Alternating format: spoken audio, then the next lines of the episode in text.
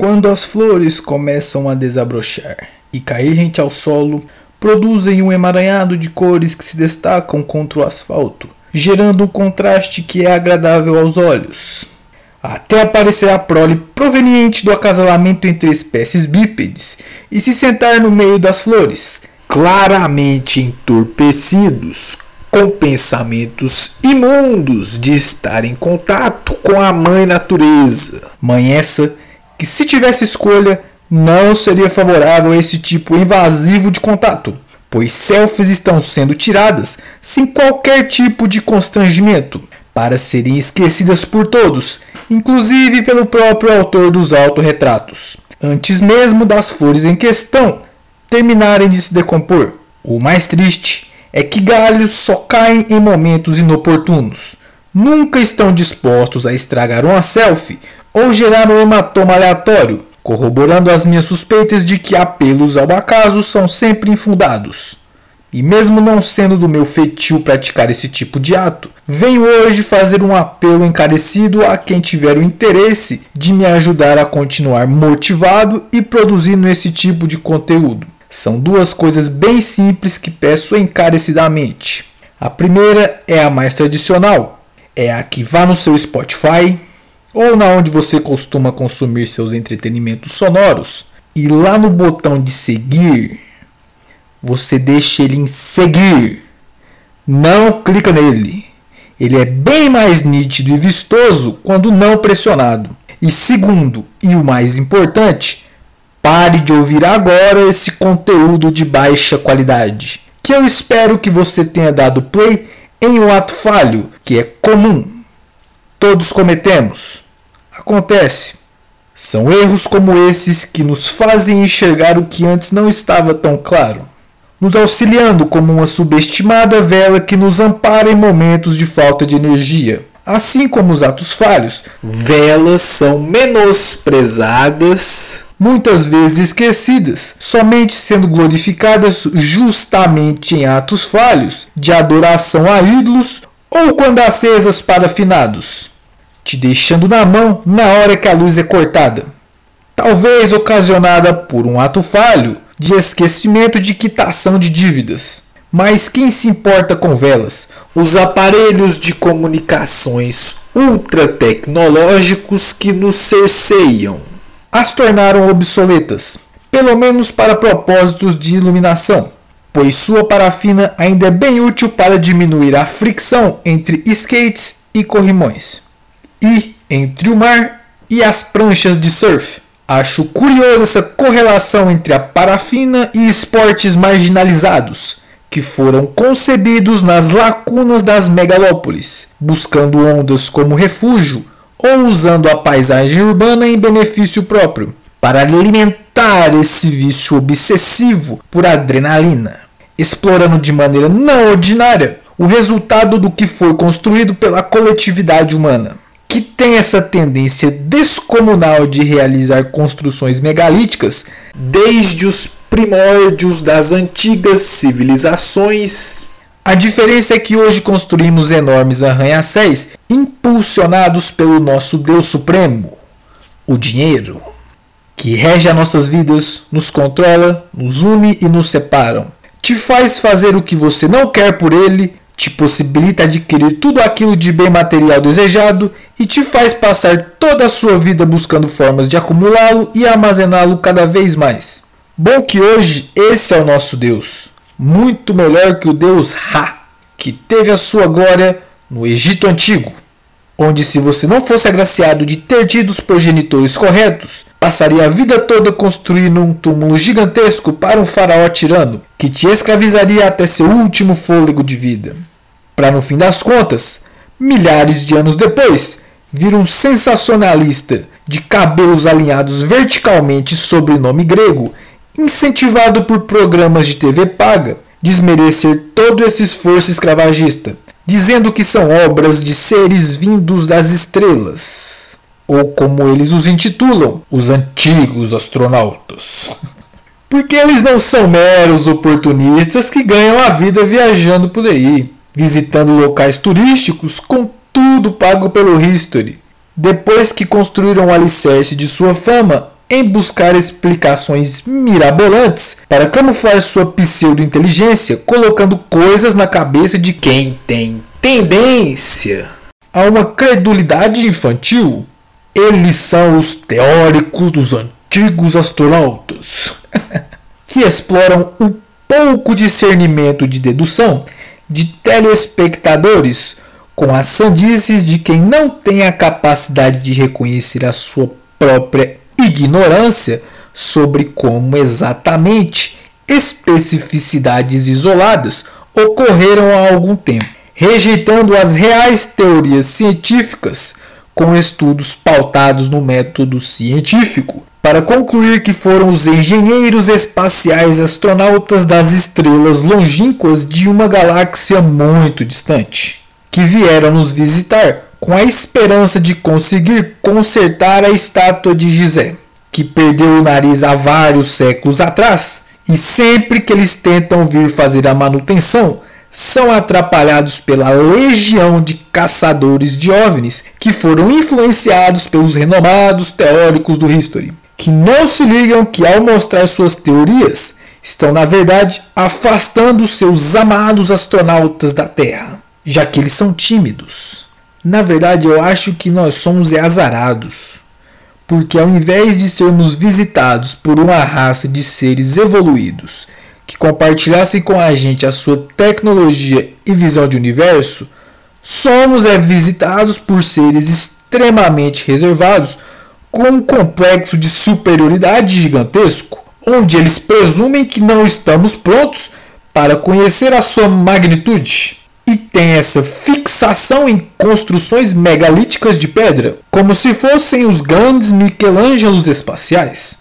Porque só sendo artistas para viajar anos e anos-luz para fazer construções em pedra.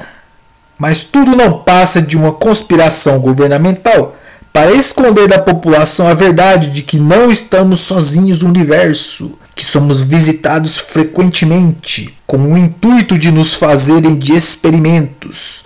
Experimentos que estão dando errado.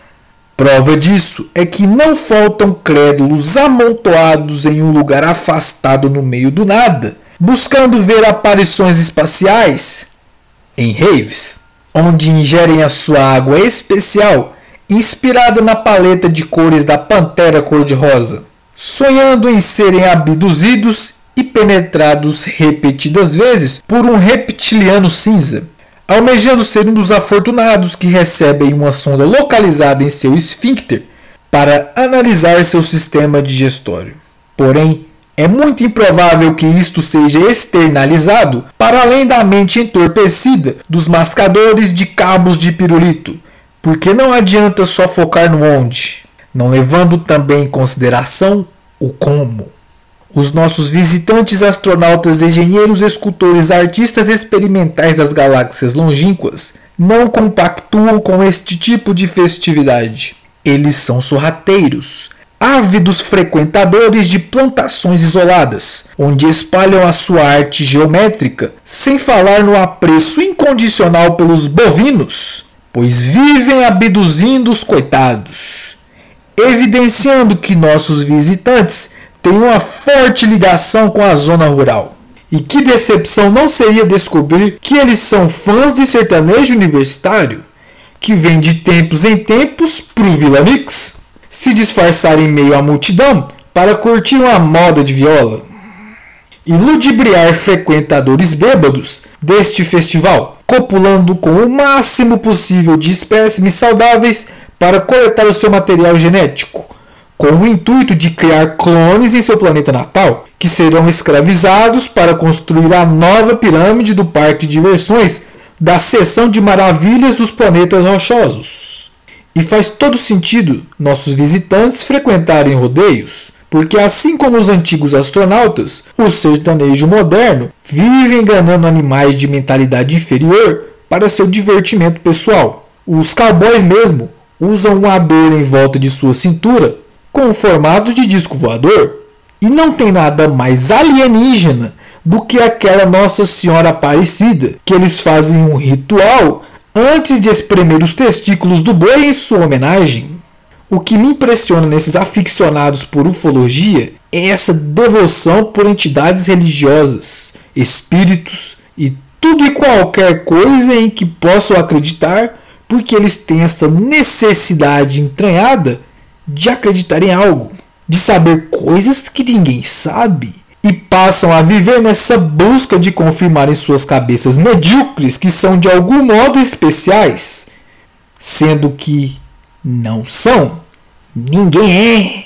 Se são tão interessados assim por mistérios cósmicos, deveriam estar cientes que em escala universal somos tão relevantes quanto as bactérias, e exemplos do quão longe eles podem ir com seus devaneios astronômicos não faltam na internet. Podcast, então, tem vários. Tem um em particular que eu confesso que eu perdi um tempo ouvindo, mas me rendeu um montante generoso de gargalhadas. É um daqueles podcasts colaborativos de produção preguiçosa, onde se repete todas as vinhetas pré-produzidas e o bruto do material é enviado por ouvintes. Mas esse é o charme dos relatos flutuantes, onde o seu anfitrião é o zero. e eles são uma nave. Com uma bela narração inspirada em programas criminais de fim de tarde, os relatos que são compartilhados naqueles trechos de áudio mostram como é a criatividade inventiva de pessoas idiotizadas que se levam a sério. E é isso que gera tamanha comicidade. Tem um de uma mãe que dá corda para a imaginação fértil da filha de 14 anos, que vê aparições de seres onde elas creem piamente que a jovem está evoluindo e começando a conseguir enxergar o rosto de aparições. Sim, está evoluindo sim. Está evoluindo esses 38 graus de miopia que essa mãe desnaturada não leva essa criança para consultar com um oftalmologista. E é incrível que nunca tem ninguém perto. A pessoa sempre está sozinha quando os supostos ETs aparecem e eles sempre se vão rapidamente. Antes que alguém mais possa os ver e nunca dá tempo de tirar uma foto, gravar um vídeo e quando conseguem, as imagens somem misteriosamente. Eu suspeito que, como esse pessoal é facilmente enganado, devem ter sido persuadidos pelo Juarez e estão tentando fazer imagens com a única 3 em 1 do mercado Talvez consigam imagens que não se deletem sozinhas se pararem de usar a porra de uma TechPix. E os objetos que eles veem são enormes, maiores que prédios. E ao contrário da mocinha de graus oculares elevados, esses enxergam e especificamente só eles veem esses OVNIs de tamanhos descomunais, dando dicas para você ficar ligeiro para não tirar conclusões precipitadas ou erradas. Tomar cuidado para não achar que algo é o que não é e fazer o certo, que é tirar as suas próprias conclusões e mandar o áudio para um podcast de procedência duvidosa. Todos, e eu digo todos os relatos desse podcast e as histórias em geral desses apreciadores de UFO, e infelizmente não estou me referindo à banda, não condizem com a realidade. É tudo fruto da imaginação de pessoas com baixa autoestima que precisam da aprovação de terceiros para se sentirem menos irrelevantes em relação à sua própria existência. Ou que eu desconfio que seja o mais plausível são problemas mentais, alucinações, drogas ou muita vontade de chamar atenção Talvez os coitados não tiveram incentivo suficiente para explorar a sua criatividade na infância e buscam inconscientemente sanar essa carência irracional com a aprovação de um grupo que carecem das mesmas fragilidades emocionais. De verdade, eu sinto pena desses indivíduos.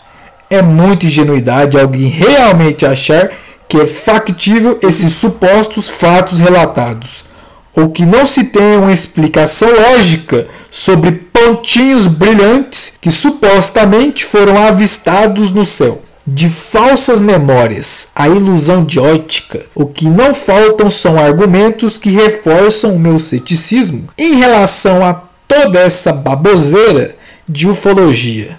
É tanta ingenuidade envolvida que o episódio do maravilhoso podcast Relatos Flutuantes, o de número 23, é um relato de Márcio Ícaro, um morador de Barra do Garças que supostamente foi abduzido por flamingos flamejantes. Sim, eu dei a minha contribuição para esse podcast que tenho tanto apreço e carinho, para mostrar que qualquer história explorada com criatividade pode enganar trouxa que não sabe diferenciar um satélite de uma estrela cadente. Então, reconsidere o valor do ato falho que você cometeu tendo me escutado até aqui e vá lá conferir a primeira collab secreta não intencional do Flamingo Flamejante, que agora passou a abduzir pessoas com propósitos incertos.